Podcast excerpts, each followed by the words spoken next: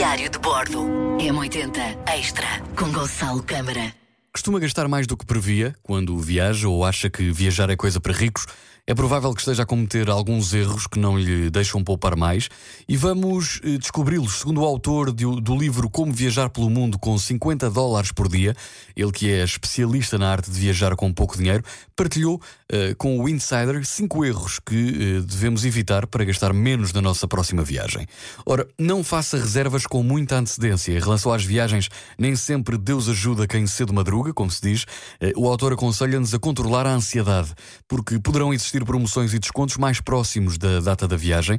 Para a compra de bilhetes de avião, o autor sugere que se façam reservas três ou quatro meses antes da viagem. Já em relação a cruzeiros, por exemplo, ou passeios com grupo, eh, em grupo, neste caso, diz-se para aguardarmos até ao último minuto. Depois, não faça refeições perto das principais atrações turísticas. Se gosta de comer bem e barato, mais vale afastar-se da área das principais atrações.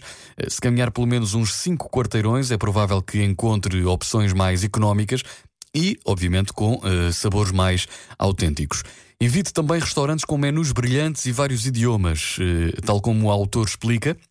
É um sinal claro de que se trata de uma armadilha para turistas, digamos assim. Se sente dificuldades em decidir onde comer, por vezes devido a barreiras linguísticas, e sendo que precisa de alguma orientação, opte por utilizar páginas como, por exemplo, a TripAdvisor, que eh, muito provavelmente lhe mostrará eh, recomendações, reviews e avaliações de outros utilizadores. Depois, não utilize apenas um motor de busca, ou neste caso, um.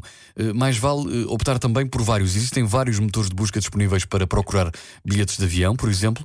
Evite também perder tempo da mesma forma que evita desperdiçar dinheiro. Ora, por exemplo, quando se viaja com um orçamento mais apertado, temos tendência a optar pelos percursos mais longos, que nos fazem aproveitar menos tempo os lugares. Podemos poupar, por exemplo, no bilhete de avião ao fazer uma ou mais escalas, mas acabamos por perder um dia e chegamos cansados ao destino. Será que compensa? O autor diz que não. Diário de Bordo. M80 Extra com Gonçalo Câmara.